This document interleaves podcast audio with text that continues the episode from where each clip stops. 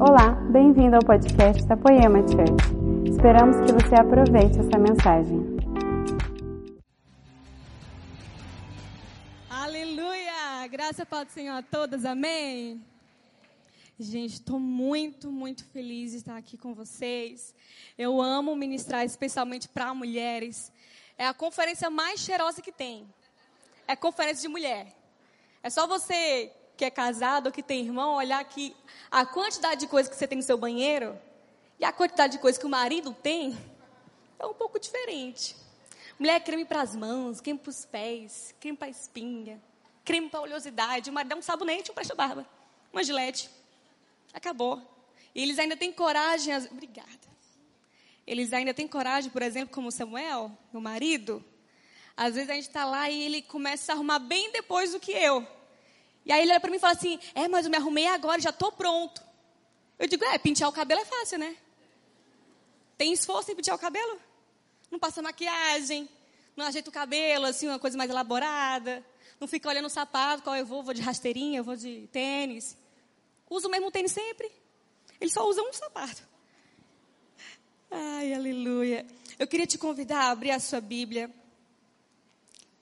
em Marcos, capítulo 5.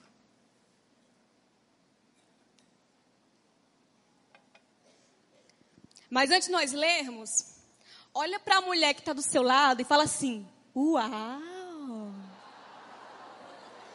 Agora do outro lado, do outro lado também. Uau!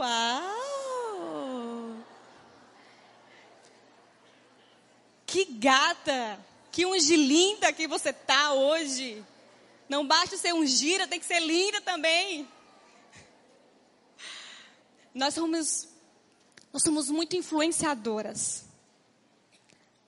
O homem, ele tem muitos atributos de Deus. E um dos atributos que a mulher tem, que eu gosto de destacar, é que nós somos influenciadoras. A mulher, quando ela está sintonizada com Deus, ela consegue influenciar muito para o bem. Mas se ela não está sintonizada com Deus, se ela está sintonizada com suas próprias emoções ou com sua carne, ela com certeza vai influenciar para o mal. Você viu homens fortes na Bíblia que não caíram por nada, a não ser pela influência de uma mulher. Davi era um homem segundo o coração de Deus. Davi foi um pequeno garoto ainda quando ele derrotou um gigante. Mas ele caiu pela influência de uma bela mulher. Sansão então que rasgava leões no meio. Sansão destruía muralhas, arrebentava portões e caiu pela influência de uma mulher. Deus te deu um dom, mas você vai usar para o reino dele, amém? Você hoje, eu estou olhando para você aqui e eu declaro que eu vejo Esther aqui. Você vai ser Esther que vai influenciar para o reino de Deus. A sua influência não é só para você. A sua influência é para as pessoas que estão à sua volta. A sua influência é para a sua família, é para a sua geração, é para as crianças que estão à sua volta, é para as mulheres da sua cidade. A sua influência nunca vai ser só para você. Porque Estela podia muito bem estar na sua comodidade, ela estava segura, mesmo quando o povo judeu estava ameaçado, ela podia pensar: ah, mas eu não sou um povo qualquer, eu sou a rainha, nada vai me acontecer. Mas Esther sabia que a posição onde ela foi colocada por Deus não foi simplesmente para ela estar numa posição privilegiada, mas é para ela estar numa posição totalmente intencional. Aonde Deus te colocou não é simplesmente para você estar ali à toa, não é só sobre você, é sobre Ele, é sobre o que Ele tem para fazer através de você. Você crê nisso?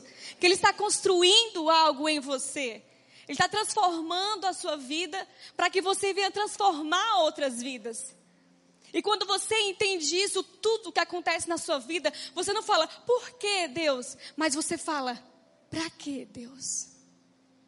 Quando você entende isso, que tudo tem um porquê, que tudo tem um propósito, que Deus não faz nada por acaso, que Ele te deu algo poderoso, mas não só para você, e não se trata só de você.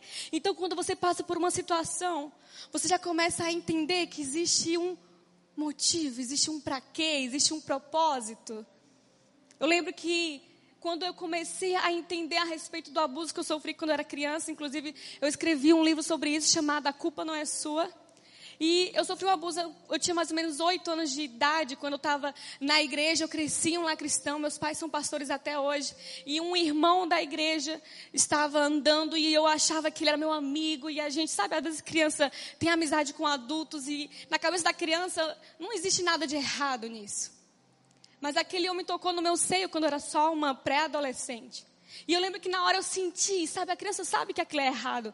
Mas eu não fiquei me perguntando, por que eu estou me sentindo assim? E ao longo do tempo, quando foi passando, eu ia me sentindo cada vez mais frustrada com aquilo e eu comecei a me culpar. Eu comecei a pensar, mas eu era uma criança e eu não devia estar tendo amizade com adultos. Por que, que eu estava tendo aquela amizade com ele? Eu estava no lugar errado. E a hora que aquilo aconteceu era um horário de culto, é porque eu devia estar na igreja. E eu não estava na igreja, eu estava ao redor, eu estava no bebedouro, eu estava, sabe, criança espalhada pela igreja. E eu comecei a pensar todos os motivos de que eu contribuí para que aquilo acontecesse. Eu coloquei a culpa sobre mim. É por isso que o livro coloca, o título do livro é A Culpa Não É Sua. Porque quando eu entendi que Jesus levou sobre si todas as nossas dores, ele levou sobre si toda a culpa, toda a vergonha, toda a identidade que foi forjada por outras pessoas, mas não foi a identidade que ele te deu. Todas as vozes acusadoras, todo o sofrimento, todo o trauma, todas essas coisas que te impedem de crescer em um relacionamento profundo com Deus, ele tira, ele arranca. E até eu entender isso, eu ficava me perguntando: Deus, aonde o Senhor estava? Aonde o Senhor estava quando aquilo aconteceu? Deus, e quantas pessoas passam coisas piores do que eu, abusos mais difíceis, ou então decepções e traições maiores? É, é normal que a gente se pergunte aonde Deus estava. Porque Deus não impediu, se Ele podia impedir, se era tão fácil para Ele, se era só no estalar de dedos e Ele anularia tudo aquilo. Mas eu comecei a entender que existia um porquê, existia um propósito. Ou melhor, não era um porquê, era um pra quê foi quando eu comecei a. Eu já tinha um canal no YouTube e eu comecei a receber mensagens de meninas que foram abusadas. E sabe, eu sabia exatamente a dor delas. Eu sabia o que elas precisavam ouvir, eu sabia o que elas não podiam ouvir, que doía ainda mais. Eu sabia o lugar onde elas estavam, mas eu também sabia para onde Deus podia levá-las. Porque eu já estive naquele lugar. É por isso que quando a gente está sintonizada com Deus, a gente consegue entender o para quê das coisas. Então você consegue olhar para a sua dor e não mais perguntar, Deus, aonde o Senhor estava? Mas agora você olha para a sua dor e fala, Deus, agora faz sentido. Se você teve uma crise em alguma área da sua vida, aonde você mais sofreu, aonde você mais chorou, Deus vai te usar naquela área, porque aonde abundou o pecado, superabundou a graça. Aonde abundou a lágrima, o choro, a dor, superabundou a alegria, a paz que excede todo entendimento. No dia que você encontrar alguém que passou, que está passando pelo que você passou, então você vai conseguir dizer para essa pessoa: Eu sei que dói. Eu sei onde dói. Mas eu sei que você pode ser curada também porque eu fui curada. Eu sei que você pode ser restaurada também porque eu fui restaurada. Eu sei que você pode ser uma nova criatura porque eu estive lá e eu passei por isso. E é muito mais poderoso quando você fala para uma pessoa: Eu sei onde dói e eu sei o caminho de cura. É uma canção do Rodolfo Abrantes que diz que das minhas feridas saia poder para curar. Aonde você mais chorou é onde você mais vai sorrir e vai trazer alegria para as pessoas à sua volta. Aonde você mais foi injustiçado é onde Deus mais vai te honrar. Aonde você mais sentiu ausência, faltou coisas para você, é aonde Deus vai fazer abundar, você vai viver uma prosperidade naquela área em nome de Jesus. Nada é por acaso. Nada é por acaso, tudo tem um propósito. E que você possa usar a sua influência, a influência da sua história para o reino de Deus, para ajudar outras mulheres. E não permita que o inimigo use isso para nos distanciar. Porque da mesma forma que nós somos influentes para ajudar uma amiga e dizer, nossa amiga, dá a volta por cima. Esse cara não te merece. Deus tem o melhor para você.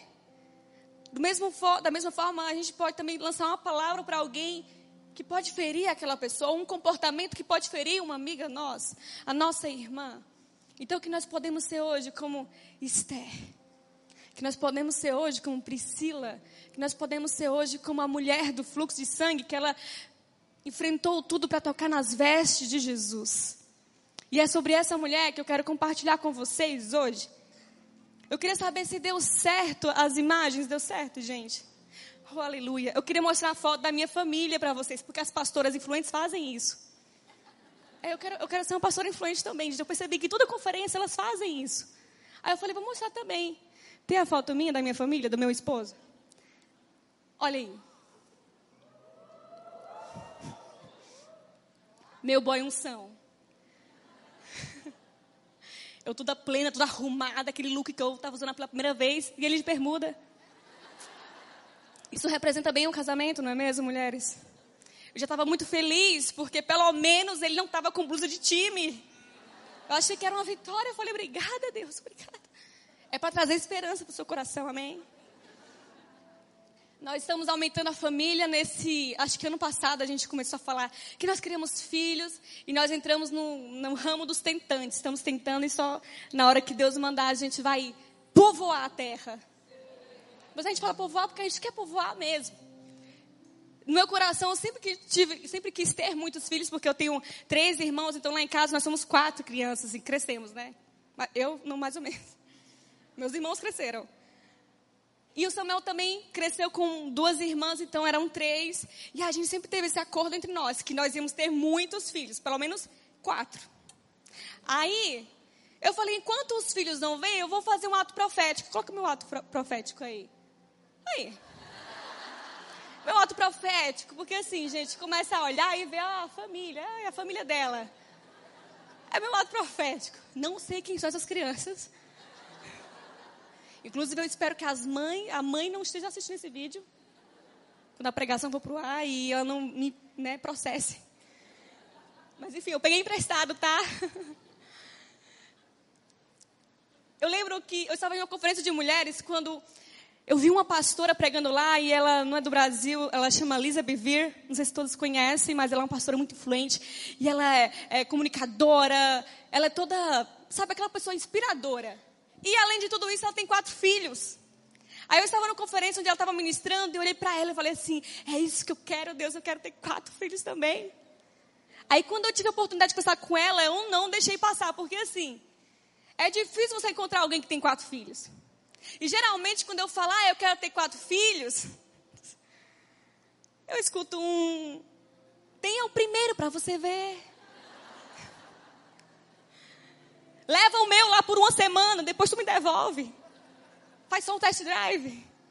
Aí já bate um desânimo, você fica, poxa gente, será que é tão difícil assim? Mas a minha mãe conseguiu. Mas nem a minha mãe me recomenda. A minha mãe diz, não filha, não faz isso. Eu, mãe, mas a senhora teve quatro filhos. Ah, eu nem sei onde é que eu estava. Eu, mãe? Como assim? Mas aí, quando eu tive a oportunidade de conversar com a Lisa, eu falei, ah, eu vou conversar com ela. Só que a mulher fala inglês. E o meu inglês é tipo to be, sabe? yes, no, yes. É isso, fica nisso. The books on the table e pronto. Aí eu tinha uma amiga que falava inglês, eu falei assim, ai, é, inclusive a esposa do, do Rodolfo Abrantes. Eu falei, ah, Alexandra, traduz a conversa aí, é, só quero um minuto de esperança. E eu, e eu comecei a conversar com ela e eu dizia assim, é, eu, acho muito lindo que você tem quatro filhos. Hoje em dia é difícil ter muitos filhos. Geralmente as pessoas falam que é, é complicado. Um já é o bastante, dois. Então, qual é a palavra que você me daria para não me desanimar? Só faltava ela dizer, ai, não tem a menina. Qual é a palavra que você pode me dizer para trazer esperança para o meu coração? O que, é que você me recomenda? E ela começou a falar assim: Olha, os meus filhos nunca tiraram nada de mim. Pelo contrário, a cada filho eu ficava mais forte. Eu pensei, uau. Aí eu renovei o meu ato profético. Eu falei assim: ah, então tá. Quero ser bastante forte, então. Quatro tá pouco, eu quero seis agora, porque agora veio gêmeos, Obadias e Sofonias.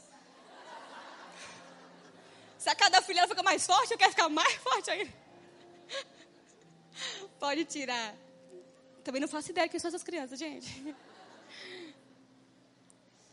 Mas a moral que eu queria falar para vocês é que, depois que ela me falou isso, eu pensei: é isso. E Deus falou no meu coração, acho que eu já tinha ouvido essa frase, e na hora Deus trouxe a memória. Decore essa frase. Ande com pessoas que já estão aonde você quer chegar. Caminhe com pessoas que já estão aonde você quer chegar. Foi por isso que eu pedi um conselho para uma mulher que tinha quatro filhos. Porque eu sabia que ela estava onde eu queria chegar. E isso nós devemos seguir para a vida. Se você tiver algo em mente, um ministério na sua mente, no seu coração, queimando, se você for conversar com alguém que não está naquilo ou não tem esperança naquilo, talvez aquela pessoa vai te desanimar. Ai, menina, vai fazer missões na África? Ah, não, menina. Ah, mas você, você quer casar com um homem assim, assim, assim? Ai, mas baixa a bola, escolhe menos. Ai, mas você quer ter esse tanto de filho? Ah, não, menina. Peça conselhos, ande e caminhe com pessoas que já estão aonde você quer chegar, amém? Pega na mão da sua amiga e fala assim: No que eu puder, eu vou te ajudar. Eu quero chorar com você, rir com você. E quando você chegar lá, que eu creio que você vai chegar, lembra-te de mim quando entrares no teu reino. Aleluia.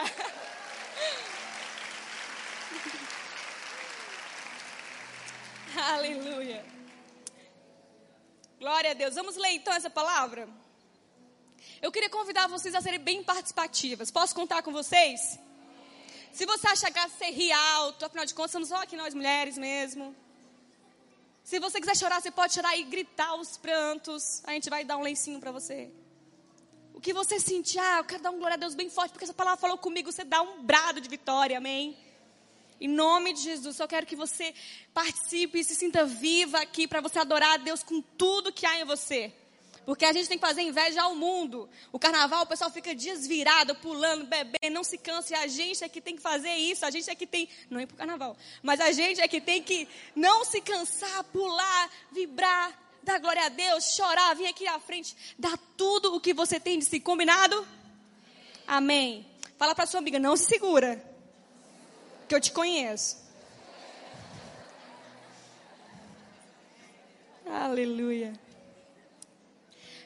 Todas acharam? Quem achou diz amém. Lucas 5, versículo 21. Falei Lucas? Marcos, tá? Gente, eu troco muitos nomes da Bíblia, vocês vão ver. Eu sempre troco Jairo por Lázaro. Aí eu falo, ah, filha de Lázaro. Filha de Jairo. Marcos 5, 21. Quem achou diz amém.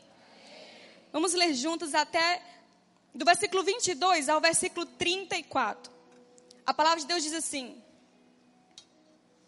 E eis que chegou ainda os. Um, oh, e eis que chegou um dos principais da sinagoga, um dos príncipes da sinagoga, por nome de Jairo. Viu? Não é Lázaro. E vendo, prostou-se aos pés de Jesus. Ele chegou diante de Jesus, ele se prostou, ele se dobrou, talvez ele tocou os pés de Jesus. E rogava muito, dizendo: A minha filha está muito doente, então eu te peço que venha e imponha as mãos sobre ela para que ela sare e viva. Então Jesus foi com ele e seguiu uma grande multidão que o apertava. Imagina Black Friday, era tipo isso, todo mundo lá assim, ninguém amou ao próximo, não tinha nada disso. E certa mulher que havia 12 anos, repete comigo, 12 anos. Há 12 anos ela tinha um fluxo de sangue. E ela havia padecido muito com muitos médicos. Despediu tudo o que tinha, gastou todo o seu dinheiro nada lhe aproveitava, ela ia sempre de mal a pior. Mas ouvindo falar de Jesus, veio por trás, entre a multidão e tocou no seu manto, ou vestido, ou veste. Porque ela dizia: se eu, to, se eu somente tocar nos vestidos dele, eu sararei. E logo que ela tocou, secou a fonte do seu sangue e sentiu no seu corpo estar curado daquele mal. E logo Jesus, conhecendo que havia saído de si virtude, voltou-se para a multidão e disse: Quem me tocou nas vestes? Então os discípulos falam para Jesus: Mestre, a multidão te aperta. Como assim o senhor quem te tocou? Mas Jesus olhava ao redor, procurando para ver quem havia feito isso. E então a mulher que sabia o que tinha acontecido, que sabia o que ela tinha feito, tremendo e temendo, com muito medo, aproximou-se, prostou-se diante dele e disse-lhe toda a verdade. E então Jesus disse: Filha, a tua fé te salvou. Vai em paz e ser curada deste teu mal. Quantos podem dizer amém por essa palavra?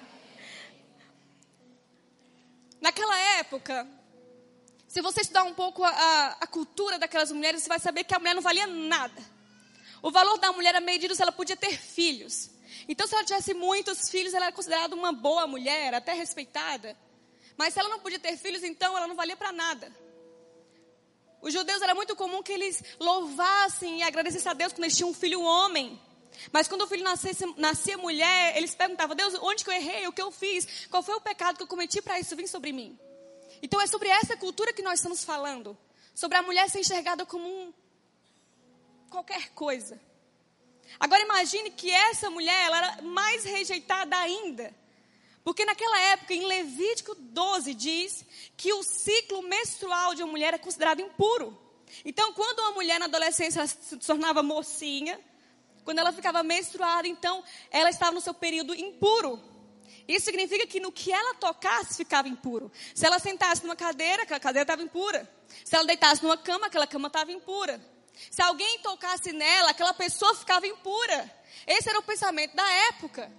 Agora imagine que essa garota, aos seus talvez 12, 13 anos, que é a média de quando uma mulher, uma garota vira mulher. Imagine que a partir desse momento ela percebeu, estou no meu período impuro. Só que passou um mês, dois, três, quatro, cinco, um ano, dois anos. E ela considerava impura. Três anos, cinco anos, seis, dez, doze anos. São doze anos de sofrimento. São 12 anos onde ela talvez, provavelmente, ela estava em um outro lugar da sociedade, ela não tinha convívio com as pessoas, ela não estava mais com seus pais. Porque ela não podia ter contato com seus pais, seus pais iam ficar impuros.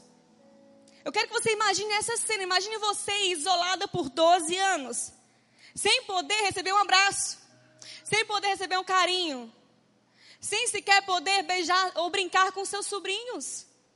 Sem imaginar se um dia você vai casar, porque afinal de contas, quem que ia casar com uma pessoa que é considerada impura? Não ia nem poder te encostar. Talvez você não ia poder, provavelmente, se não ia casar, também não ia ter filhos. Agora imagine essa mulher, 12 anos, enfrentando isso. 12 anos sem um carinho. E sabe o que eu acho essa mulher mais forte? Eu nunca tinha ministrado nada sobre essa mulher, mas eu comecei a estudar sobre ela e eu fiquei, meu Deus, ela é muito forte. Eu não sei como eu ia reagir no lugar dela. Porque eu, e acho que todas nós aqui, ficamos por alguns dias no nosso ciclo menstrual. E são aqueles dias que a gente, né? A gente quer matar um. A gente quer doce. A gente quer brigadeiro. A gente chora e é bom chorar. A gente coloca umas músicas tristes, umas séries tristes, a gente chora. Até com propaganda de remédio para gripe, a gente fica. Ah, Deus é triste mesmo. Agora imagine você ficar 12 anos de TPM. Meu marido não ia aguentar. Eu fico alguns dias de TPM e eu fico bem. Existem dois pontos. Ou você fica super carente, existem essas que ficam carente, quer abraço, quer ouvir que você é amada, quer que as amigas cheguem junto e falem, você tá linda, amiga, profetizando, né, às vezes. E tem aquelas que tá, eu quero o meu tempo só, não me toca, não fala comigo. Eu geralmente sou assim. Eu sou assim, ai não, eu preciso do meu espaço, eu preciso de privacidade. Só tem nós dois em casa. Fica na sala, eu quero ficar no quarto. Vamos revezar os cômodos. Mas aí logo passa e eu tô de boa de novo com ele, com o marido, abraçada, beijando, feliz, tudo de novo. Agora imagine você passar 12 anos de TPM sem o carinho, sem companhia, sem suas amigas para fazer um brigadeiro com você. Ou para falar, oh, amiga, vamos no shopping, bota uma maquiagemzinha, vamos dar uma volta, vamos respirar um ar. Imagina 12 anos de solidão. Fala para sua amiga assim, você, como você ia reagir? Pergunta para ela. Como você ia reagir? Você ia matar alguém ou você ia matar alguém? Ai, Jesus. Tem misericórdia, Jesus.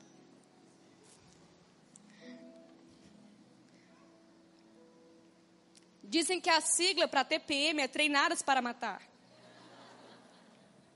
Está repreendido, Jesus. Eu só quero que esses detalhes que eu falei agora, só para você entender o contexto em que aquela mulher está, no contexto terrível, uma ferida na sua alma. Mas ela ouve falar então que Jesus está na cidade e ela crê, ela tem uma fé nele. E aqui tem um ponto, o primeiro ponto em que eu e você devemos aprender com essa mulher é que a fé dela foi maior do que a sua dor. Fala para sua amiga, a sua fé precisa ser maior do que a sua dor. Porque geralmente, aonde nós mais sofremos, o inimigo quer colocar dúvidas e incredulidades.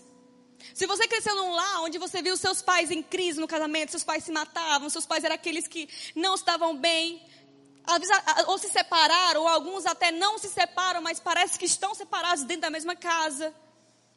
E aquilo te fere, aquilo te dói, e é difícil você crescer com a convicção de casamento muito certa na sua cabeça, porque vem dúvidas. É onde você sofreu, você viu aquele exemplo e às vezes vem setas na sua cabeça te dizendo: você vai casar para ser igual eles? Ai, mas e se o inferno que acontecer no, no casamento dos seus pais acontecer na sua casa?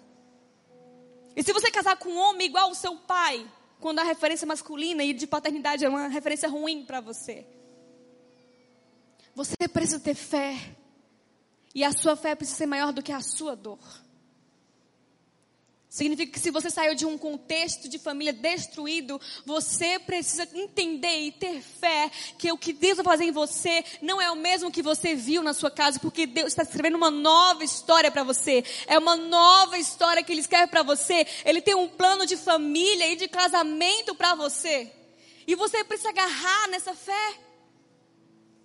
Se você teve aquela infância difícil, onde você tem vários dilemas com você mesma, sabe? Dilemas de Ai, eu, sou a menor, eu sou insignificante, eu não agrego nada a ninguém, eu nunca fui amada. Talvez porque a sua afirmação estava em falta, você não recebia elogios quando você fazia algo certo. Você não ouvia um parabéns pelo seu 10 em matemática, mas você ouvia um não fez mais que a sua obrigação. Você não ouvia um você é linda, filha. Um rapaz que casar com você vai ter sorte porque você é uma princesa. Tem muitas mulheres que cresceram sem ouvir isso. E parece que tem uma lacuna. É por isso que qualquer pé rapado do Satanás, endemoniado, embuste, que chega te elogiando, dizendo, e aí gata, tá gata, gata. Aí você pensa, ai meu Deus, é o Brad Pitt. Ai Jesus, que príncipe do Senhor. Porque quem passou fome acha que migalha é banquete. Aí você tá aqui, ó. Ai. E ele fala, gato das gatas. Aí você.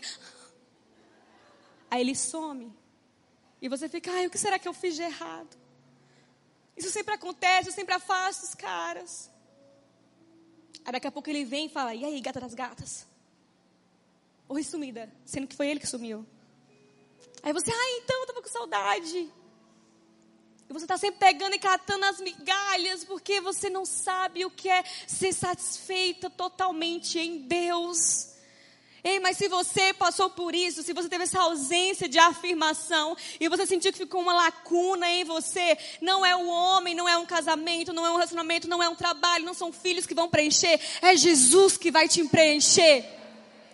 Coloque a sua fé nele, nesse amor que preenche, nesse amor que lança fora todo medo, todo trauma, toda ferida. Foi uma coisa que eu lembro, eu falei nos meus votos de casamento, porque eu tinha isso muito preenchido no meu coração. Eu falei para meu marido que o amor dele não me completou. Porque o amor de Jesus me completou. O amor dele me transbordou. Nunca encontre alguém ou queira casar com alguém, ou até se você já é casada, nunca coloque expectativa numa pessoa para ela preencher um espaço que só Deus pode preencher. Porque a nossa felicidade não deve ser um fardo para outras pessoas, a nossa felicidade tem que ser suprida em Jesus. Eu não sei qual foi a área onde você mais sofreu, mas eu queria que você imaginasse, traga ela à memória agora. Qual foi a sua maior dor? Foi algo que você nunca teve, que você sonha em ter? Filhos, um casamento, a sua estabilidade financeira, o seu emprego dos sonhos. O que é que você, o que é que você olha e sente dor? Será que foi algo que foi tirado de você? Você sente que perdeu algo? Você sente que foi arrancado algo que você amava? Você perdeu pessoas que amava? Você perdeu um filho? Você perdeu o que foi? Qual é a sua dor? Não deixa ela te cegar. A sua fé precisa ser maior do que a sua dor. Eu lembro daquela mulher que ela chega aos pés de Jesus e ela derrama um perfume nos pés de Jesus, a mulher do vaso de alabastro. Aquela mulher foi muito julgada por fazer isso. Um fariseu olha para a situação e fala assim: hum, acho que ele não é profeta, porque se ele fosse profeta, ele ia saber quem está tocando nele. Ela era uma prostituta. Se uma mulher normal era considerada impura no ciclo menstrual, quanto mais uma mulher que era uma prostituta. Mas aquela mulher está aos pés de Jesus e ela quer um perfume. E não era qualquer perfume, era um perfume caro. E não era só um perfume caro, mas era um perfume que tinha a ver com o que ela fazia. Se era uma garota de programa, imagine que entre um cliente e outro, ela usava aquele perfume para se perfumar. Para tirar aquele cheiro. E para que o próximo cliente achasse ela mais agradável. Mas então ela tem um encontro com Jesus e ela olha para aquele perfume que era a sua estabilidade financeira, era o que ia garantir o pão de cada dia para ela. Mas ela quebra os pés de Jesus porque ela está dizendo: Eu reconheço que eu preciso ter em ti uma fé que é maior do que a minha dor. Eu estou olhando para alguém que é muito maior do que tudo que eu já passei. Eu estou olhando para alguém que eu estou agora enxergando a minha real identidade nessa pessoa, em Jesus. Em Jesus você consegue ter a revelação da sua verdadeira identidade. Não importa de onde você saiu, ou o que você fez, ou aonde você já errou. Quando você tem um encontro com Jesus, Ele restaura você. Ele restaura o seu caráter, Ele restaura a sua humanidade. Ele restaura o seu propósito de vida. Ele restaura quem você é. Se aquela mulher do vaso de alabastro pensasse, eu não sou digna, olha a minha dor, eu sou suja, eu sou uma pecadora, eu não posso estar aos pés desse homem, quanto mais derramar algo nos pés dele, ele nem vai olhar na minha cara. Se a dor dela fosse maior do que a fé, ela não teria feito aquele ato. Às vezes nós olhamos uma sequência errada dos acontecimentos. Nós nos achamos sujas e indignas muitas vezes quando nós erramos. Todas nós temos esse momento de nos olhar e acharmos que nós não merecemos o amor de Deus. Tem dia que você acorda e, se sente, Deus, eu sou a sua pior filha, eu tenho certeza. Deus, de todas as suas filhas, eu sou a que mais te decepciona, eu tenho certeza. É, é, eu, eu duvido que, que tenha alguém por aí que erre tanto quanto eu. E às vezes a gente pensa, se eu erro muito, eu não mereço o amor de Jesus, então muito eu vou fugir dele. Aí a gente não ora, não vem para a igreja, não com a cabeça baixa. Porque parece que se eu muito erro, eu muito devo fugir dele eu muito sou merecedora e você é mesmo, mas olha, a sequência certa é essa. Se eu muito erro, eu muito preciso dele, então muito vou correr para ele. Não ache que, ah, eu sou indigna, não mereço estar com ele. Porque nós não somos merecedoras, mas não é pelo seu merecimento, é pela graça, é pelo amor dele transformador sobre você. Para que você não fique no erro, mas que você possa errar e reconhecer seu erro e ser transformado e correr para Ele e dizer: Jesus, eu errei novamente, mas eu não quero ser essa pessoa. Eu rejeito essa identidade caída. Eu quero receber a identidade dos céus. O que te define não é a sua identidade do passado, o que te define não é o seu passado, não é de onde você saiu, não é de onde Jesus te tirou, é para onde Ele está te levando. O que define a sua identidade não é o seu passado, o que define a sua identidade é o seu destino em Jesus, é o que está diante de você, é o alvo. Fala para sua amiga aí, ei, quem te define é o seu destino. É aquilo que você nasceu para ser. Não era quem você era. Aleluia.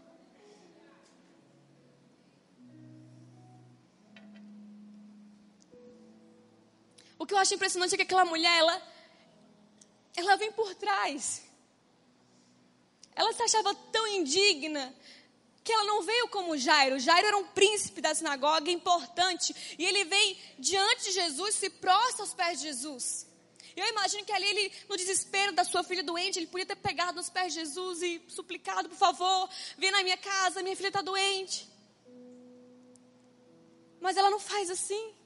Ela vem ali pela multidão por trás, com medo de ser vista, enfrentando o que as pessoas podiam falar dela, porque podiam dizer: ela nem pode estar aqui, essa mulher é impura. Imagine que a multidão estava apertando todo mundo ali, Jesus e os discípulos e todo mundo. Então estava todo mundo encostando nela ali também, todo mundo ficando impuro. Mas ninguém tinha visto ela.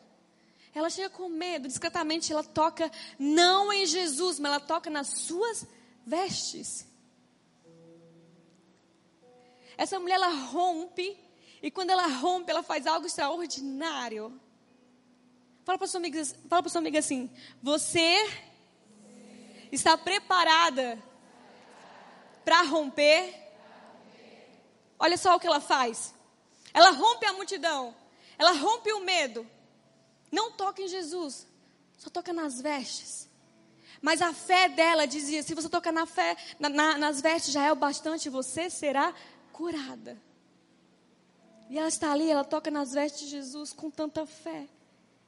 E aqui tem um segredo para você romper. Para você não fugir de Jesus. Para você não fugir do propósito que Ele tem para você. Quando Jesus sente o toque daquela mulher, mesmo nas suas vestes. E ele fala: Alguém me tocou. E os discípulos ficam tipo. Ninguém reparou, Jesus, que Tá todo mundo se apertando aqui, Black Friday, promoção, distribuindo coisas aqui praticamente, tá todo mundo aglomerado. E Jesus pergunta: Alguém me tocou? Quem me tocou? Hoje se fala, amado, amado de nossa alma, qualquer pessoa pode ter te tocado. Mas eles não entenderam o que Jesus estava falando. Jesus falou assim: não, alguém tocou diferente. Porque de mim saiu virtude. Aquela mulher é impura? Sim. Para sua, sua sociedade, ela era impura. Ela era pecadora? Sim. Marginalizada? Sim. Indigna? Sim. Mas quando ela toca em Jesus, não diz que entrou pureza em, entrou impureza em Jesus ou entrou pecado em Jesus, não. Saiu algo de Jesus. Saiu virtude, saiu poder para curar. Quando você toca em Jesus, não importa o estado em que você está, não é Jesus que se torna menos santo, é você que se torna mais santa. É você que se torna mais santificada quando você toca em Jesus, mesmo que você seja imerecedor e errado e falha. Não é Ele que se torna falho ou menos Deus, não, é você que é transformada, é você que é, é, é empoderada para se tornar mais parecida com Cristo, para você ser alguém que reflete a luz dele no mundo. Então, por que você tem medo de abraçar um chamado? Por que você tem medo de dar um passo de fé? Porque você tem medo de viver o que Deus tem para você e queima no seu coração há tanto tempo. Você fica pensando, mas e, e quem sou eu para Deus me usar? Quem sou eu para ser útil para Jesus?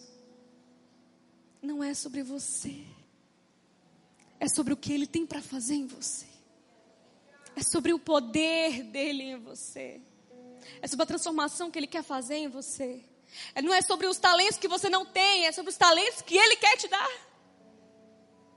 Não é sobre você caminhar e percorrer o caminho que você acha que nasceu para caminhar, mas é você reconhecer que o que Ele tem para você, a direção que Ele tem para você, o norte que Ele tem para te dar, é tudo o que você precisa. Aquela mulher ela entendeu isso, então ela vai e ela toca nos pés de Jesus. E sabe o que eu amo nesse momento? É que ela não tocou em Jesus, ela tocou nas vestes. Talvez ela cresceu tanto tempo, 12 anos, com aquela imagem de, ai, o que eu toco fica impuro. Por causa desse sangue, por causa da minha impureza, tudo que eu toco fica impuro. Então eu não quero tornar Jesus impuro, eu vou pegar só nas vestes dele. Talvez ela estava ali dizendo, com as suas ações, as suas atitudes estavam dizendo: eu não posso tocar nele, eu sou impura por causa desse sangue, eu sou impura. Mas era como se Jesus estivesse dizendo para ela: ei, por causa do meu sangue, você agora é pura, purificada, santificada. Porque o sangue de Jesus é muito maior e poderoso do que a sua dor, a área onde mais doeu, a área onde mais você se sente suja e caída. É o sangue de Jesus que restaura a sua identidade. É o sangue de Jesus que te lembra por que você está aqui, qual é o seu propósito de vida. O sangue de Jesus, ele é poderoso para te purificar. Eu sei que se você foi muito, muito magoada, muito sofrida na vida. Geralmente pessoas que tiveram um toque muito agressivo, ou você tinha um pai agressivo, ou você sofreu abuso, ou a sua mãe era agressiva, você tem um pouco de, sabe, receio com toques. Se você foi alguém que confiou muito nas pessoas e foi muito decepcionada, você tem medo das pessoas chegarem em você, porque você pensa logo: o que essa pessoa quer de mim? Ela está muito legal comigo, mas ela, será que ela sabe quanto que eu ganho? Amada, nem te ilude. Às vezes a, nossa decepção, a nossa dor, ela faz isso conosco, então a gente fica muito pé atrás com todo mundo, com tudo, com todos. Pessoas que sofreram abuso, elas ficam tem dificuldade até de ter uma vida normal com o marido, elas às vezes não conseguem assimilar o sexo no casamento como algo bom, porque elas têm aquela imagem suja, asquerosa, então elas têm dificuldade até de estar bem com o marido. Eu não sei como te tocaram na sua vida. Eu não sei quantos toques você recebeu. Eu não sei os toques indevidos que não deviam nunca ter acontecido. Eu não sei a respeito do, dos toques que te machucaram. Mas existe alguém hoje aqui que o toque dele não é para tirar, roubar algo da sua identidade. É algo para, sabe, é o toque que restaura. É o toque que dá, que entrega. É o toque que devolve a identidade. E hoje você pode tocar em Jesus. Hoje você tem acesso ao coração de Jesus. Hoje você tem acesso ao que Ele tem para você, a sua real identidade, o real propósito para a sua vida. Você pode ser inteiramente curada agora em Jesus. Outra coisa que eu quero muito que vocês coloquem no seu coração a respeito da da mulher do fluxo de sangue. É que ela ela nem sequer teve o seu nome citado na sua história. Eu queria ter um nome para chamar ah, a história da Joana, a história da Karen. Mas ela foi tão ignorada que foi colocada como a mulher no fluxo de sangue. Parece que a dor dela define quem ela é. O sofrimento dela é a identidade dela, a mulher do fluxo de sangue. Imagina você ser reconhecida como ah, a mulher a divorciada. Ah, aquela que sofreu abuso. Ah, aquela que namorava outra mulher. Ah, aquela que cheirava pó. Imagine você ser reconhecida pela área onde você mais sofreu, onde mais doeu, onde você sente vergonha. Foi assim que ela foi intitulada. Mas olha como Jesus é incrível, olha como Jesus, no momento em que ela rompe, Jesus restaura a identidade dela. Eu sei que a, a, Bíblia fala aqui que ela tocou nas vestes de Jesus, mas ela, ela tocou especificamente na orla da veste. E essa orla tinha um nome chamado de tizitizite, que só quem tocava eram pessoas da família. Só as pessoas íntimas daquela pessoa que podiam tocar. Pai, mãe, irmãos. E aquela mulher toca exatamente ali. É por isso que quando Jesus começa a procurar quem me tocou e ela demora a se identificar, é como se ela pensasse: meu Deus, eu fui descoberta. Mas no momento em que ela vem à frente, ela vem com medo, sabendo que vai ser repreendida. Esse pensamento dela, eu vou ser repreendida. Eu vou receber uma cajadada agora. Jesus vai tirar toda a virtude que eu recebi, ele vai tirar de volta, porque eu toquei onde eu não devia tocar. Então ela vem tremendo e temendo para explicar o que aconteceu. Mas porque ela estava com esse receio, ela tocou onde só familiares tocavam. Eu quero que você tente imaginar o que, que era isso, o quão grave era isso. Todo mundo tem na sua família um costume, um hábito que entre vocês é normal.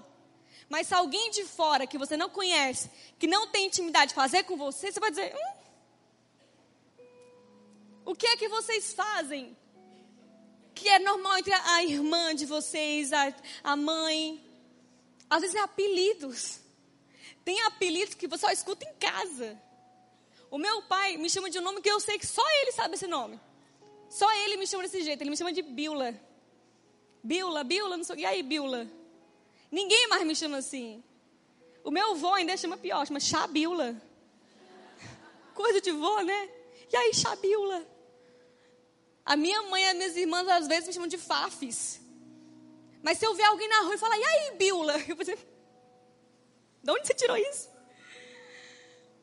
Às vezes tem, tem ofensas permitidas entre família. Que é só entre família que pode. Tem coisas que eu falo com as minhas irmãs que só eu posso falar. A minha irmã caçula, a gente, todos nossos, eu e meus outros dois irmãos, pega no pé da minha irmã caçula e a gente fala que ela foi adotada. Mas isso é uma lei, a gente não fala que é mentira. A gente falou até hoje que ela é adotada. A gente fala, você foi adotada. Aí você foi achada no lixo. Coisa de irmão. E elas, eu era muito magra quando era criança e elas me chamavam de Olivia Palito, sabe essas coisas? Mas ninguém fora da família podia chamar, senão a gente brigava. Ela foi achada no lixo, não. Ela foi, ela foi da nossa família, tem nosso sangue. Aí chega em casa, vai, adotada. Até intimidades, brincadeiras. Vocês estão lembrando de alguma coisa que só vocês fazem com a família de vocês? Eu e as minhas irmãs, a minha mãe, a gente passa pela alta e Aqui tem homem aqui, né? A gente, sabe? Se os homens fechassem os olhos rapidinho, né? Brincadeira de mulher, sabe que... A gente tá meio mole, hein? Fazer uns agachamentos, hein? Dá uma malhadinha. A gente fica se alfinetando, só brincando com a outra. Mas eu não imagino outra pessoa de fora fazendo isso. Eu ia dizer, gente, que está acontecendo? Você está doido? Era algo desse nível. Jesus nunca viu aquela mulher. Jesus não tinha intimidade com aquela mulher, ele nunca viu na vida. Então ela toca num lugar que ela está fazendo algo que não era legal, que não era permitido. Mas sabe o que é mais impressionante? É que no momento que ela faz aquilo, ela é, é identificada por Jesus. Ele não fala, mulher, a tua fé te salvou, vai em paz, você está curada. Ele não fala, ei, mulher do fluxo de sangue, agora você está curada. Não, ela, ele fala, filha, ele está dizendo, ei, você tem acesso a mim porque você é da minha família. Você não é uma desconhecida, você não é uma estranha, você é minha filha. Ela tocou no lugar onde só.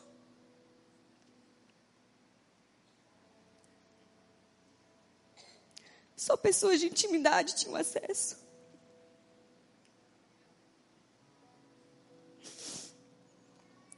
Quando Jesus fala, filha. Você pode fechar os seus olhos aí onde você está. E você pode sentir Jesus hoje falando, filha. Se você não teve um pai, eu hoje te chamo de filha. Se algo foi tirado de você, eu te chamo hoje de filha. Eu sou tudo o que você precisa. Eu estou aqui restaurando tudo que foi tirado de você a dignidade que foi tirada, a alegria que foi tirada, a confiança que foi tirada, a autoestima que foi roubada, a pureza que foi roubada, tudo que foi tirado de você hoje eu restauro. Porque você é filha e você tem direito à herança do Pai. Filhos não mendigam, filhos têm acesso direto ao Pai, você tem acesso direto ao trono de Deus. Você tem acesso direto a tudo que Deus viveu, tudo que Jesus viveu em Deus. Você pode viver hoje porque você tem identidade de filha. Não importa se as pessoas te conhecem pela sua dor, pela sua vergonha, pelo seu sofrimento. Jesus te chama de filha. É por isso que Ele te conhece, é pela identidade que Ele te deu, não pela identidade que a vida quis te dar. Aleluia.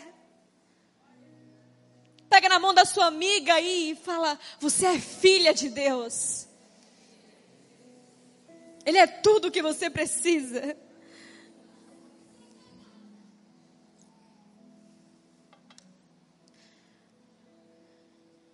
Parece que Jesus estava confrontando tudo que estava cercando aquela mulher. Ele chama ela de filha.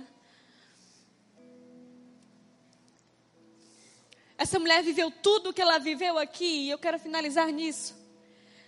Ela viveu tudo o que ela viveu, ela rompeu, ela teve uma nova identidade, ela superou tudo que ela passou, ela foi curada, ela enfrentou a multidão, ela enfrentou a opinião das pessoas, ela enfrentou 12 anos de sofrimento, tudo isso ela enfrentou porque ela estava com os olhos em Jesus. Se os olhos dela estivessem na multidão, ela ia dizer: Eu não vou conseguir tocar nele porque tem muita gente. Não tem como eu passar sem tocar em ninguém, e eu sou impura, eu não posso tocar em ninguém. Então ela não iria romper. Se os olhos dela estivessem nela mesma, na sua mágoa, no rancor, em 12 anos sofrendo, ele ia dizer: Não tem mais jeito para mim. Eu vou tocar nesse homem, não vai dar em nada. Eu gastei todo o meu dinheiro, fui em médico, sou especialista. Quem é esse cara para fazer alguma coisa por mim? Mas os olhos delas estavam, dela estavam cheios de fé e ela olhou para o lugar certo. Fala para sua amiga, olha para o lugar certo. A maioria das nossas frustrações estão enraizadas no simples fato de eu e você estarmos olhando para o lugar errado. Eu amo aquele salmo que diz: Eleva os olhos para o monte e pergunto: De onde vem o meu socorro? O meu socorro vem do Senhor, que fez os céus e a terra. Às vezes só o que nos basta é olhar para o lugar certo como H, que havia se sentido usada, porque ela teve um filho de Abraão, mas agora que a, esposa oficial teve um seu filho, o verdadeiro herdeiro, então ela é despedida, ela é lançada no deserto para morrer com seu filho. E quando acaba a água, ela fica desesperada, a criança está chorando. E a palavra de Deus diz que Deus abriu os olhos de H. Se Deus abriu os olhos dela, significa que aquele poço de água já estava lá. Mas o desespero, a vergonha, o rancor, a situação, o filho chorando, ela, sabe está tudo uma loucura, tudo para despencar, tudo por um fio, parece que não tem mais o que fazer, você não consegue mais pensar direito. Você, você que era uma mulher que tinha fé, que já passou por tanta coisa em Deus, já começa a duvidar de coisas pequenas. Você já viveu tantos milagres, aí de repente você está tão aperreada na vida, agora você está tão tão puxada, tão cansada, que às vezes coisas pequenas você tropeça e fala: Eu não sei se Jesus pode fazer isso, eu não sei se Ele vai me salvar dessa, eu não sei se Ele pode restaurar o meu casamento, eu não sei se Ele pode mais mudar a minha vida. Porque no desespero, muitas vezes nós olhamos para o lugar errado. E os olhos de H estavam no seu desespero, no choro da criança, em tudo que estava dando errado. E a palavra de Deus não diz que e Deus fez brotar um poço. Não. E Deus abriu os olhos de Agar. Eu declaro hoje, essa noite, que Deus está abrindo os seus olhos para você enxergar a solução que você precisa. Deus está abrindo os seus olhos para você enxergar a estratégia que você tanto pede para ser uma empreendedora, uma mulher do reino, uma mulher de negócios. Deus vai abrir os seus olhos para falar: filha, é esse o caminho. Filha, são essas as pessoas, são essas conexões. Filha, é esse aqui, ó, é, é essa a direção. Deus está abrindo os seus olhos hoje para enxergar, se você for solteira, quem é o homem de Deus para você e quem é investir em Satanás, quem é laço. Deus está abrindo os seus olhos para você enxergar a solução que você precisa, a resposta que você precisa da sua oração. Eu lembro de uma vez que foi quando eu comecei a querer comer saudável e virar fitness. Enfim. Eu e o Santi começou a, vamos comer saudável, vamos para academia, vamos. A gente começou a fazer muito esforço. E malhar, e malhar, malhava sempre. Eu lembro que eu perdi muito peso nessa época, comecei a ficar com os bracinhos malhados. Dizia, gente, quem diria? a minha genética não favorece muito. E eu lembro que eu estava no Instagram uma vez. Eu tenho muitas amigas que são do meio de moda, de blogueiras, influenciadoras que trabalham com isso. Eu lembro que uma amiga minha postou uma foto, eu vi aquela foto e eu só consegui ver o braço dela, fino. Eu pensei, gente, que braço fino, que tudo. Aí eu comecei a olhar no espelho e dizer assim, ai, esse meu braço. Eu malho tanto e meu braço não emagrece. Aí eu chegava lá na, no, no instrutor da academia e falava assim, eu quero exercício só para afinar braço. Aí ele dizia, amada, então assim, ó, não existe esse exercício só para afinar braço. Tudo vai diminuindo conforme você vai perdendo peso e caloria. Eu, não, mas eu queria afinar só o braço. O resto eu até gosto, mas é o braço, é porque eu quero. Ele, ó, vai malhando aí que a gente vai ver o que eu fazendo. Ele me deu enrolada lá e vai, iludida, vai nessa. Só mais uma aqui, louca, que chegou. E eu lembro que eu fiquei muito focada, eu fazia flexão. E eu pegava lá meus pezinhos, ficava lá só no pezinho. Aí eu chegava no banheiro da academia e eu olhava logo meu braço. Assim, Só que eu sempre achava que meu braço não estava tendo resultado. Todo dia eu chegava e dizia assim, gente, mas esse braço não tem jeito, gente. E eu ficava assim, Deus me perdoa, eu estou tão chateada por uma, uma futilidade, mas ter o, fruto do meu trabalho. Para que, eu estou malhando então? E aí passava um mês, outro. Aí uma vez eu passei com uma amiga minha e falei assim, ai amiga, a única coisa que me incomoda é meu braço. Porque assim, o resto eu gosto de que tá, mas meu braço não muda, eu malho, malho, o braço está igual. Aí ela falou uma coisa para mim assim: Sabe por que você acha que o seu braço não está tendo resultado? Porque tem um outro braço na sua mente. Quando você olha no espelho, você resgata um outro braço que não é o seu. Aí você compara na hora. E realmente involuntariamente, eu sempre precisava daquela minha amiga do braço fino. Eu olhava, batia o olho no espelho, eu lembrava dela, eu dizia, mas não está diferente dela. Ainda não está aquele braço. Esse é um exemplo bobo, mas que representa que se os nossos olhos estiverem no lugar errado, nós sempre estaremos frustradas. Ei, se o seu olho está constantemente absorvendo um corpo, um tipo de vida, um estilo de vida lá nas redes sociais, todo dia você acorda e antes do devocional que você faz é pegar o celular, checar o Instagram, aí você vê aquele monte de blogueira, tudo bonita, tudo no, cheio de botox, harmonização facial. Porque eu fiz também. Eu sei desse e-mail. Aí você olha aqueles cílios fio a fio, aquela coisa perfeita. Aí você fica, com aquelas imagens na cabeça. Aí você olha no espelho e fala: Que, que, é que laço do passarinheiro é esse? Que peste perniciosa? As crianças. Porque os filhos das blogueiras são super disciplinados. Os filhos das blogueiras estão sempre bonitinhos nas fotos, com lacinhos, todos combinando. As roupas tudo com paleta de cores combinando. E as suas pestes perniciosas. Não fica parada para uma foto. Você colocou um lacinho, daqui a pouco não tem mais laço. Você botou uma roupinha bonita, daqui a pouco a roupa está toda suja. Aí você bate o olho nas suas crianças e faz, meu Deus do céu, mas está alguma coisa errada. Porque na sua cabeça tem uma outra imagem na sua cabeça. Aí você olha no, no espelho e olha, ai, hum, hum. não tem jeito. Você começa a procurar defeito. Ai, meu cabelo não, Ai, mas o meu rosto. Ai, mas minha boca podia. Ai, meu dente, lente de contato. Ah, mas se eu colocasse um. Ah, mas se eu. Você começa a ver coisas que não estão no seu feed. Aí você começa a achar estranho, não gostei do que eu vi. Não gostei da genética que eu recebi.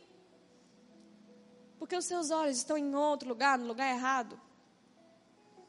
As crises do nosso casamento vêm quando os seus olhos estão no casamento da sua amiga que você só vê o lado de fora, mas você tem certeza que ela é mais feliz que você.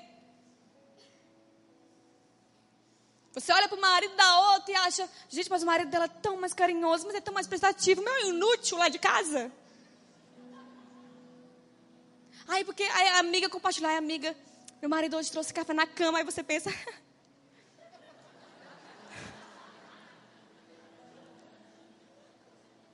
café na cama?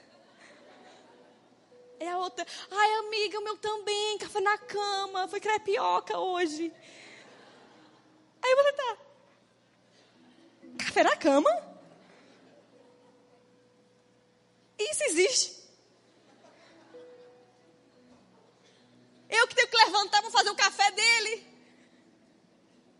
Aí você começa a é. Vou falar na café da cama.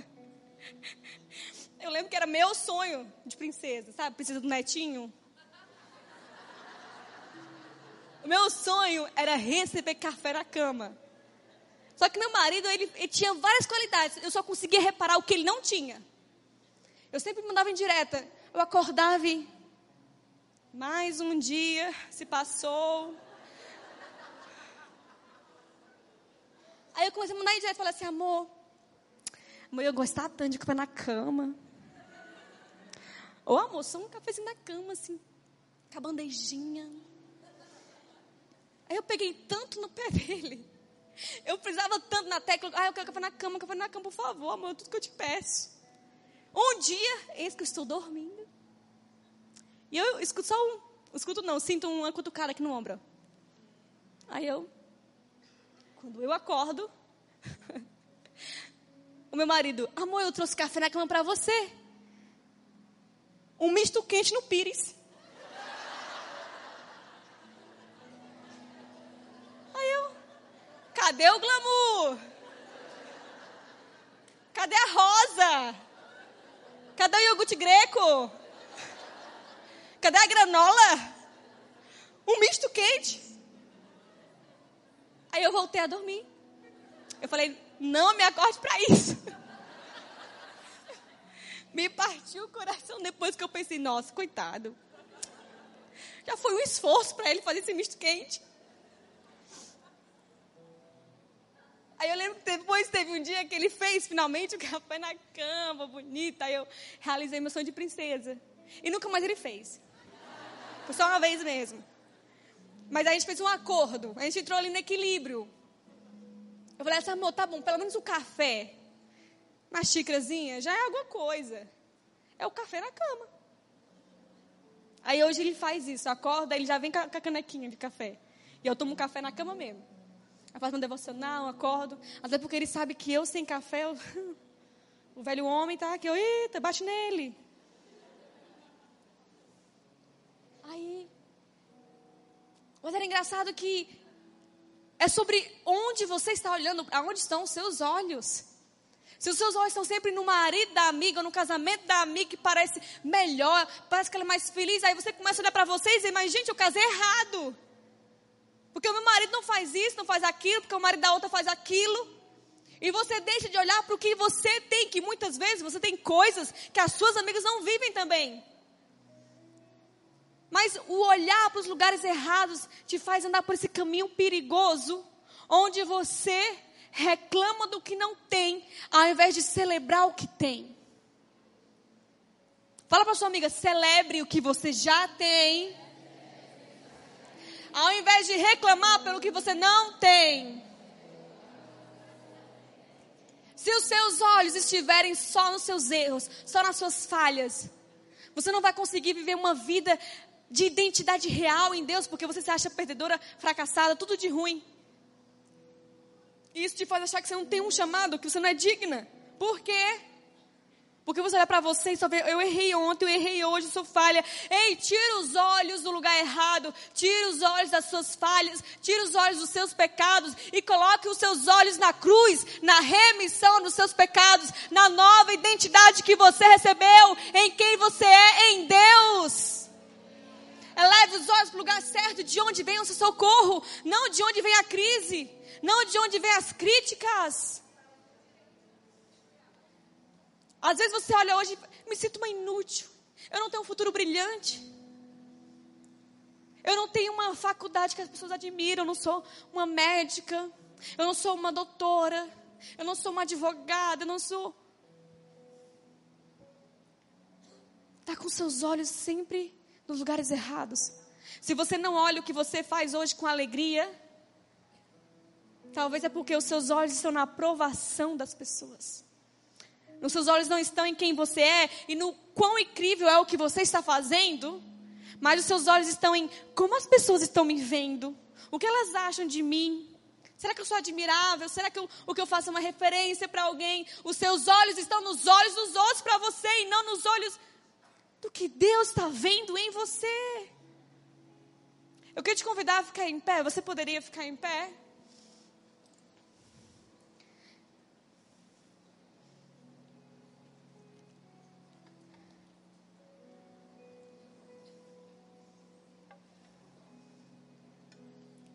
Que diferença faz você olhar para o lugar certo?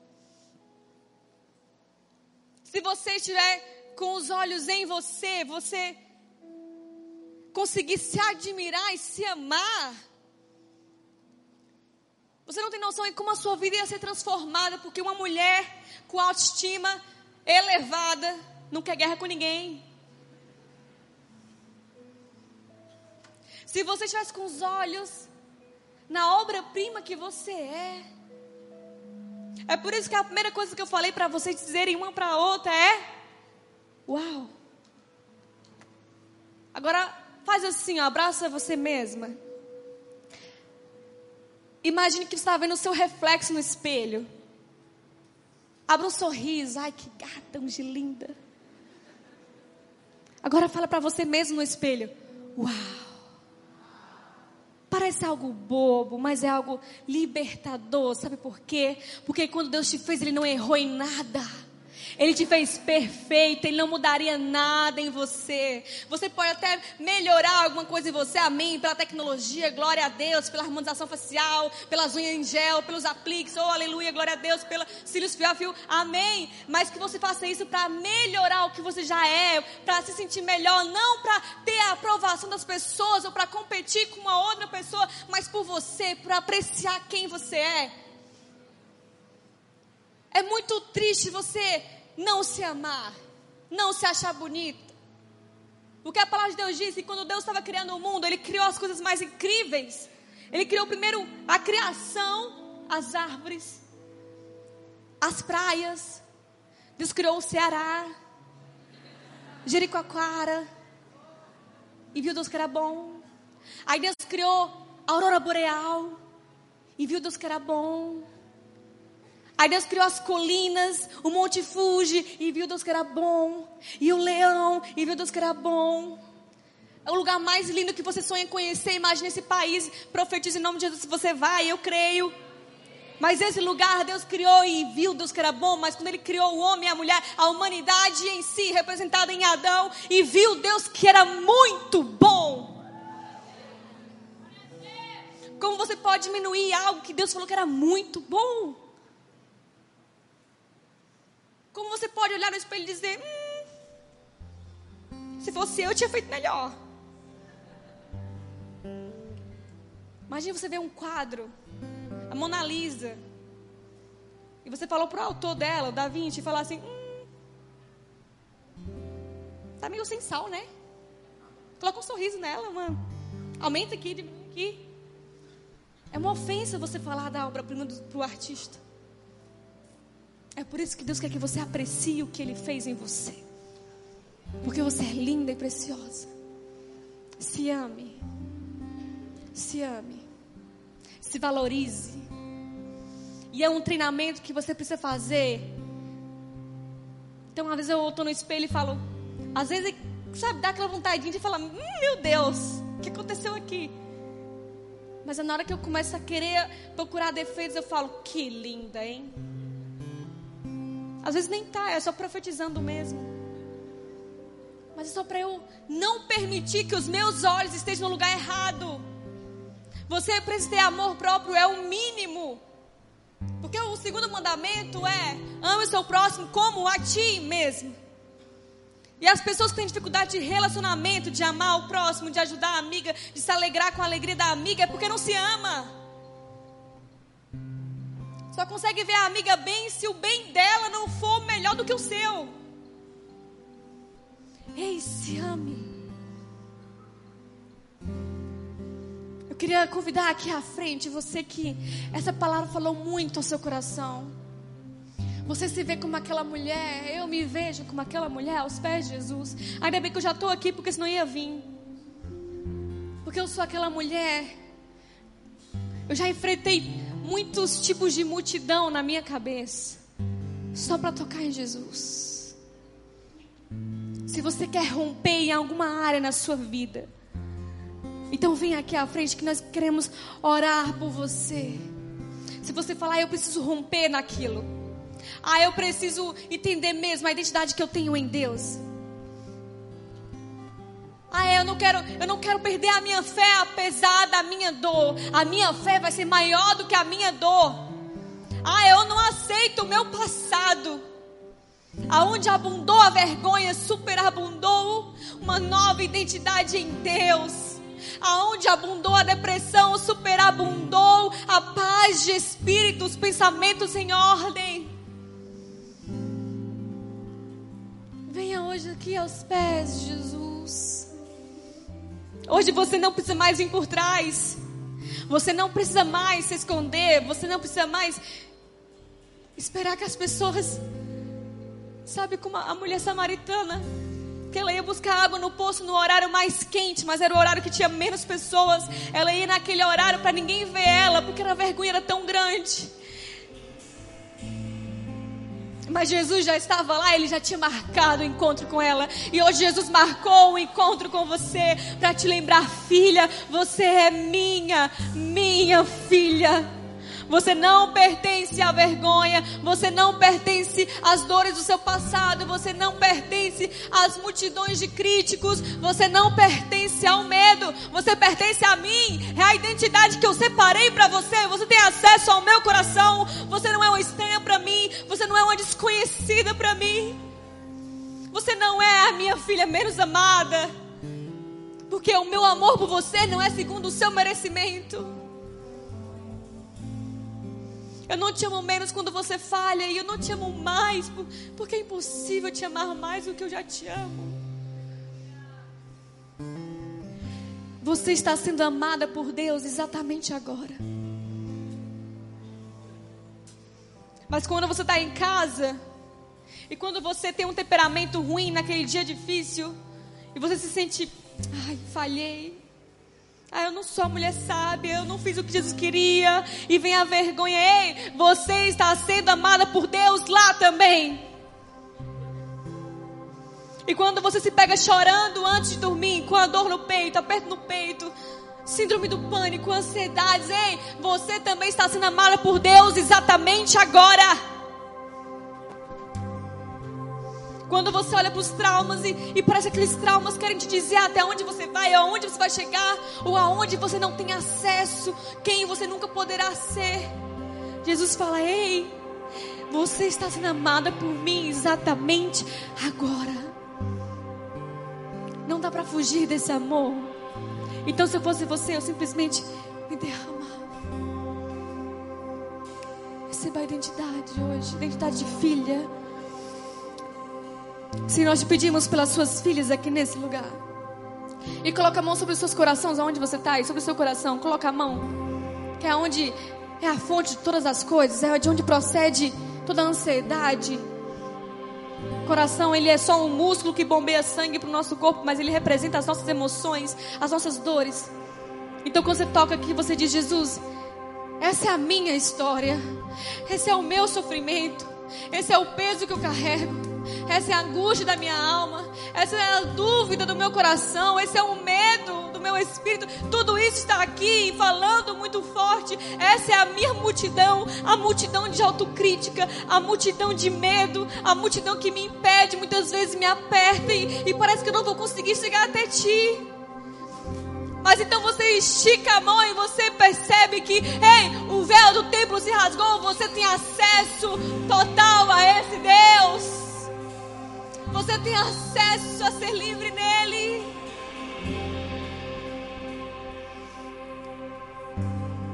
Senhor, nós declaramos em o nome de Jesus.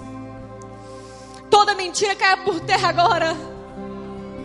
Todos os anos de sofrimento que caiam por terra agora toda identidade que foi forjada nos lugares errados caia por terra agora em nome de Jesus, toda corrente, toda opressão, toda doença caia por terra agora em nome de Jesus. Nós rejeitamos tudo que o mundo lançou sobre nós e nós recebemos o que os céus têm para nós em o nome de Jesus. Nós rejeitamos uma identidade baseada na nossa dor e na nossa ferida. Nós não somos a mulher do divórcio, nós não somos a mulher da doença, nós não somos a mulher da ansiedade, nós não somos a mulher da depressão, nós não somos resumidas a nossa dor, nós não somos a mulher do câncer, nós não somos a mulher, nós não somos essa mulher. Não é a sua dor, não é o seu sofrimento, não é a sua preocupação, ei! Apenas toque no Mestre. Porque como aquela mulher, quando ela é chamada à frente, Jesus fala, quem me tocou? E ela então vem com medo, tremendo. Mas ela não vem mais por trás, ela vem diante de Jesus. Então ela está aos pés dele agora e ele fala, filha, vai em paz. Em nome de Jesus nós declaramos paz. Nós declaramos paz sobre a sua vida, paz sobre o seu casamento, paz sobre os seus projetos, paz sobre os seus filhos, paz sobre os seus pais, sobre os seus parentes, sobre o seu chamado. Nós declaramos paz, clareza de ideias, que toda dúvida caia por terra. Senhor, abre os nossos olhos agora em nome de Jesus, como o Senhor fez com Agar. Nos faz enxergar a solução que o Senhor já nos deu. Nos faz enxergar a identidade que o Senhor já nos deu nos faz enxergar a cura que o Senhor já liberou sobre nós. Deus, nós somos livres porque a tua palavra diz que foi para a liberdade que o Senhor nos libertou. Então que toda culpa caia por terra agora em nome de Jesus. Em o nome de Jesus, receba a identidade dos céus. Receba o que Deus tem para você. Receba agora o coração de Jesus para você, para preencher os vazios que foram deixados as ausências, as lacunas que foram abertas dentro de você hoje, Deus preenche todo vazio. Hoje Deus fala, filha, eu sou suficiente para você. A minha graça te basta, porque na minha graça que você tem acesso à identidade que eu tenho para você.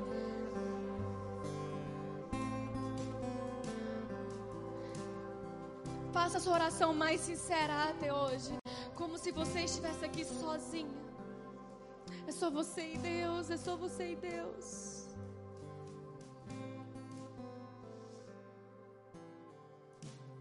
Rasga seu coração, não as suas vestes.